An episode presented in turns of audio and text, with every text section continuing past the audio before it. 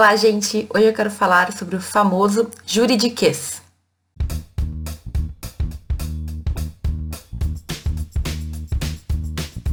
Bem, juridiquês é o nome carinhoso que a gente utiliza para falar da nossa linguagem jurídica. E o que, que é o juridiquês? O que, que é a linguagem jurídica? Basicamente, vai ser a linguagem técnica que a gente usa no direito. É a forma que a gente vai se referir a algumas coisas, são palavras que quem é do direito vai entender, talvez o leigo não entenda. Às vezes palavras novas, às vezes palavras derivadas do latim e muitas vezes palavras que a gente tem na língua normal, mas que a gente utiliza de uma forma diferente no direito. É o exemplo da palavra competência, por exemplo, que uh, a gente acaba utilizando para dizer se um juiz pode ou não julgar determinado caso, se ele tem competência de acordo com a sua jurisdição ou não, e, claro, competente no mundo fora do direito é outra coisa. Competente incompetente fora do direito é uma coisa que pode ser boa, pode ser ruim, né? Chamar alguém de incompetente pode até ser bem ofensivo, mas no mundo jurídico, por exemplo, chamar um juiz de incompetente, dizer que o juiz é incompetente, não tem nada a ver com ofensa, quer dizer que naquele caso ele não tem é, jurisdição, ele não tem competência para julgar, porque não é da área dele, digamos assim. E aí, muitas pessoas se questionam da necessidade da gente ter essa linguagem, esse juridiquês, essa linguagem técnica no direito. E, bom, é, existem dois lados que a gente pode apontar aí, né? Primeiro, o juridiquês, a nossa linguagem técnica, ela é necessária sim para a gente poder se entender dentro da nossa própria área. Então, vejam, existem palavras que existem somente dentro do direito. Embora a gente use algumas palavras do cotidiano, do português normal, para aplicar na nossa área, existem outras que a gente vai ter que criar, enfim, que, vai, que vão ser utilizadas somente na nossa área e que não tem substituição. Então, existem termos do latim, por exemplo, que eu já fiz um vídeo falando sobre o latim, vou deixar o link em algum lugar, mas existem termos do latim que eles estão tão, tão, tão incorporados na nossa linguagem jurídica que eles já nem, nem são para juristas alguma coisa muito difícil. Habeas corpus, habeas data, são palavras comuns, é a mesma coisa que, sei lá, dizer uh, sopa. Enfim, quando eu falo uma palavra assim, eu sei o que significa, não é nada muito difícil. Habeas corpus, habeas data é um exemplo disso. Mas vejam, embora seja necessário e todas as áreas de conhecimento tenham a sua linguagem própria, medicina, engenharia, é, química, imagina, a gente não entende. Eu sou uma pessoa que leio muito, que posso me dizer entendedora de muita coisa, mas eu não consigo entender a linguagem de um químico, de um físico, de, sei lá, pessoas que lidam com coisas específicas, exemplo, do médico, né? Eles também vão ter a linguagem própria. Então, a gente tem a necessidade disso e o que é importante mesmo vai se inserindo no nosso cotidiano jurídico. Algumas palavras a gente vai estar tão acostumado a usar que já não vai ser uma dificuldade. Num primeiro momento, sim, mas depois a gente se acostuma. Agora, qual é o segundo lado disso? Existem pessoas que se aproveitam desse rebuscamento para tentar dificultar um pouco, para tentar também parecer um pouco mais inteligente. E vejam, uma coisa da experiência.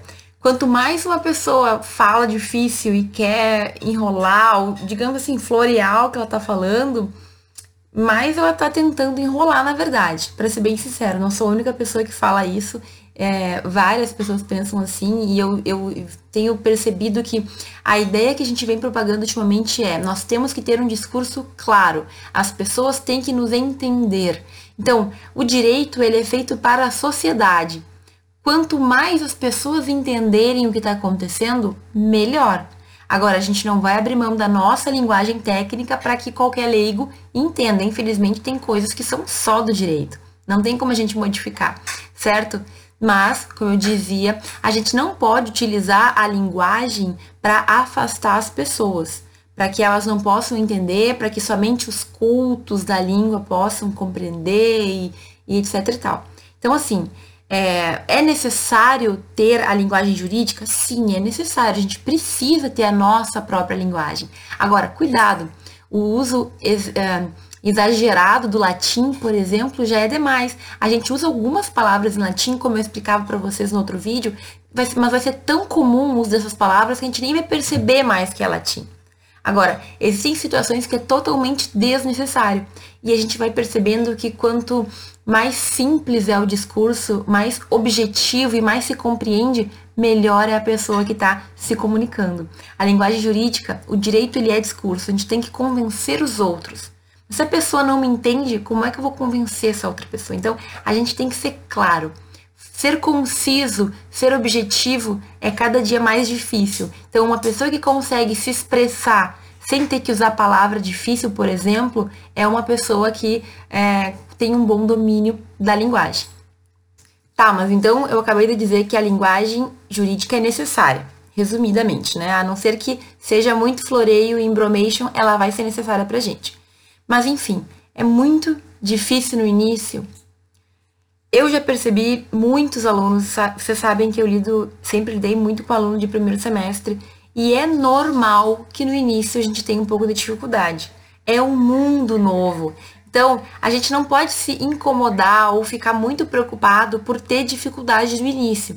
E não é só no início, em toda a nossa vida a gente vai estar aprendendo. Então, o que a gente tem que pensar? Comecei a faculdade agora, estou com problemas porque não entendo o que meus professores falam, ou muitas das coisas eu não entendo, eu não, não consigo uh, captar, ou algumas palavras que eu não sei o que, o que significam estão truncando o meu entendimento. Então, primeira coisa, se o professor dá a oportunidade da abertura, já pode levantar a mão na hora e perguntar o que significa. Não é errado, tenho certeza que a maioria dos teus colegas também não sabe o que significa, e os professores estão ali para fazer isso mesmo, para facilitar a nossa vida. A gente quando está dando aula, muitas vezes não percebe que talvez uma palavra que é tão comum para nós, que já estamos anos ali na lida, talvez seja difícil para um aluno de, de, início de curso. Então, não custa levantar a mão e perguntar. Ah, e se é uma questão de português, também você tem que tomar um cuidado, né? Como que tá o português de vocês? É bem importante que ele esteja de acordo com as normas cultas. Então, essa questão de, de, de entender o que outra pessoa está falando é muito importante. Mas vejam, no direito, os professores eles vão ter que obrigatoriamente usar alguns termos que talvez no início seja um pouco complicado. Então, ou tu levanta a mão e pergunta, ou se não tem oportunidade, tu tem vergonha, tu não tem certeza se é uma palavra jurídica ou se é uma palavra de português que tu não sabe, anota aquela palavra e posteriormente tu procura, tu dá uma verificada, porque se o professor usou, muito provavelmente ele vai falar de novo certo? Quando é um termo jurídico muito difícil ou muito voltado para o direito, a gente tem estudo disso o habeas corpus, como eu falei, o habeas data, o litisconsórcio, a ação de arguição de não sei o que, a gente vai ter estudo sobre isso, vai ter uma explicação, certo? Então não se afobem muito no início por não saber algumas palavras. A gente com o tempo vai assimilando, vai aumentando o nosso vocabulário e as coisas vão ficando mais fáceis. Outra dica também para melhorar, para facilitar um pouco isso, é ler bastante livro. Porque ali, quando a gente está lendo os livros de direito, normalmente, por mais simples que ele seja, ele vai ter umas palavras bem diferentes, bem difíceis, e a gente costuma entender pela, pelo contexto, certo? Mas nada como ler livros de direito para ganhar, para é, adquirir novas palavras que são usadas no mundo jurídico. Tá, mas então, qual é a melhor linguagem para o direito?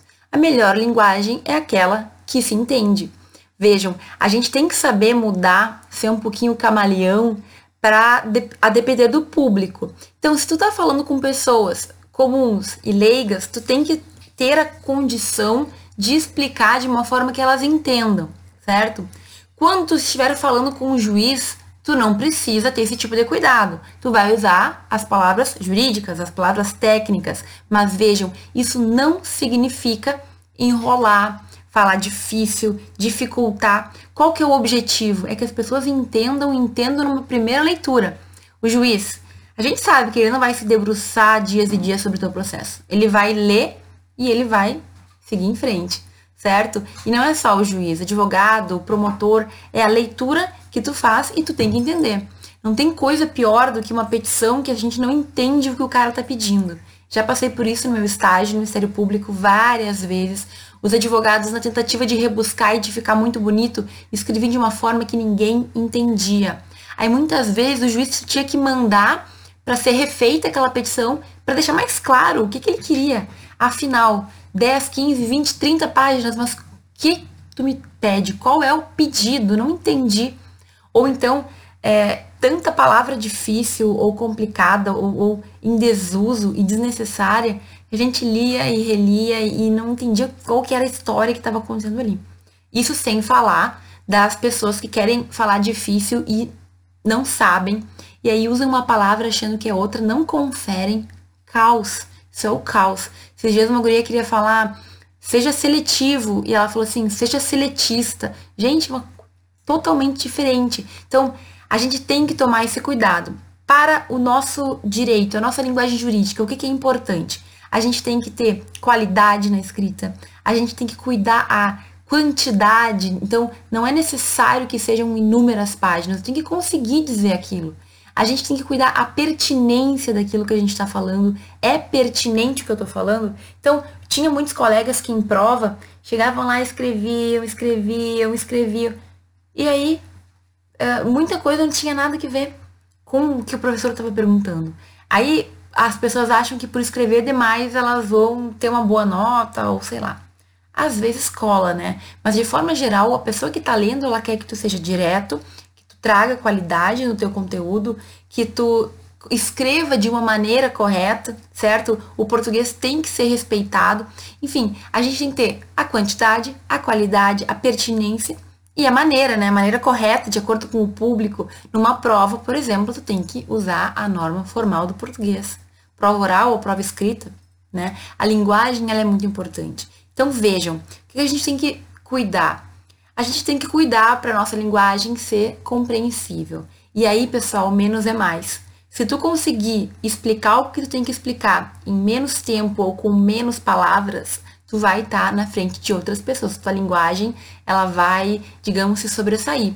Ainda mais hoje em dia, né? Que ninguém quer ficar muito tempo lendo ou escutando outra pessoa tu consegue falar em pouco tempo o que tu precisa, se tu consegue escrever e a pessoa ela gasta menos tempo te lendo para entender o que tu quer dizer, tu tá melhor que muita gente. E esse é o caminho, tá bom? Linguagem jurídica, ela não precisa ser um monstro de sete cabeças, mas a gente tem que tomar cuidado com o português.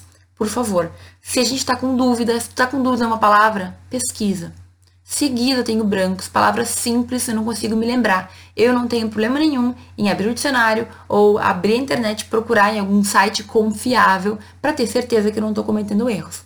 Errar é humano, acontece, mas se tu tá com dúvida, então tu é obrigado a consultar para tirar essa dúvida, certo? Português é muito importante. A gente precisa ter um bom português. Se tu não tem, começa a ler, começa a buscar alternativa para resolver isso, porque a gente precisa falar e escrever corretamente. Tá bom? Vídeo de hoje, imagino que ficou rapidinho, mas é um tema bem importante. Se tu gostou, curte aí, dá o teu like, comenta, me fala de alguma coisa que seja relevante, uma quantidade boa, com qualidade, tá bom? E nos vemos no próximo vídeo.